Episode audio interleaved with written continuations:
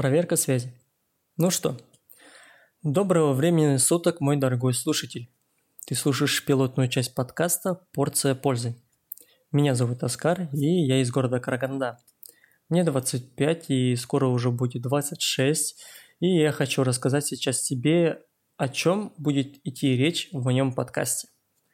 Начнем с того, что человеческая жизнь на протяжении всего временного отрезка от начала до последней минуты контактирует с кучей э, разных форм протекания бытия, и одно из них – время. Время в человеческой жизни имеет чуть ли не важнейшую роль, но точно имеет высокую ценность. Ежедневно мы обмениваем нам дарованное время на наши потребности.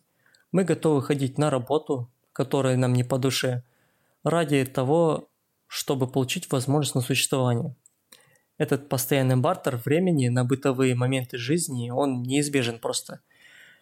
Поэтому очень важно занимать себя тем, что приносит тебе реальную пользу.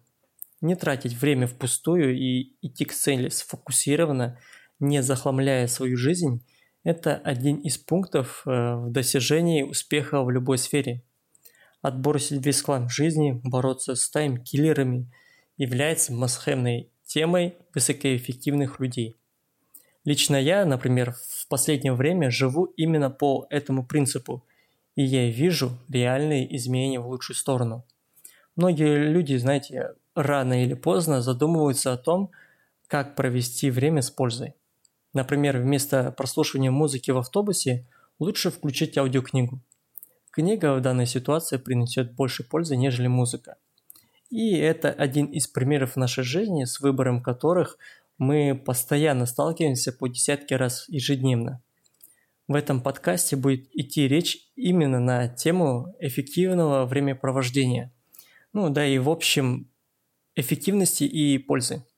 Будет, так сказать, такая порция полезной информации за небольшое время, которая позволит тебе изменить твою жизнь в лучшую сторону.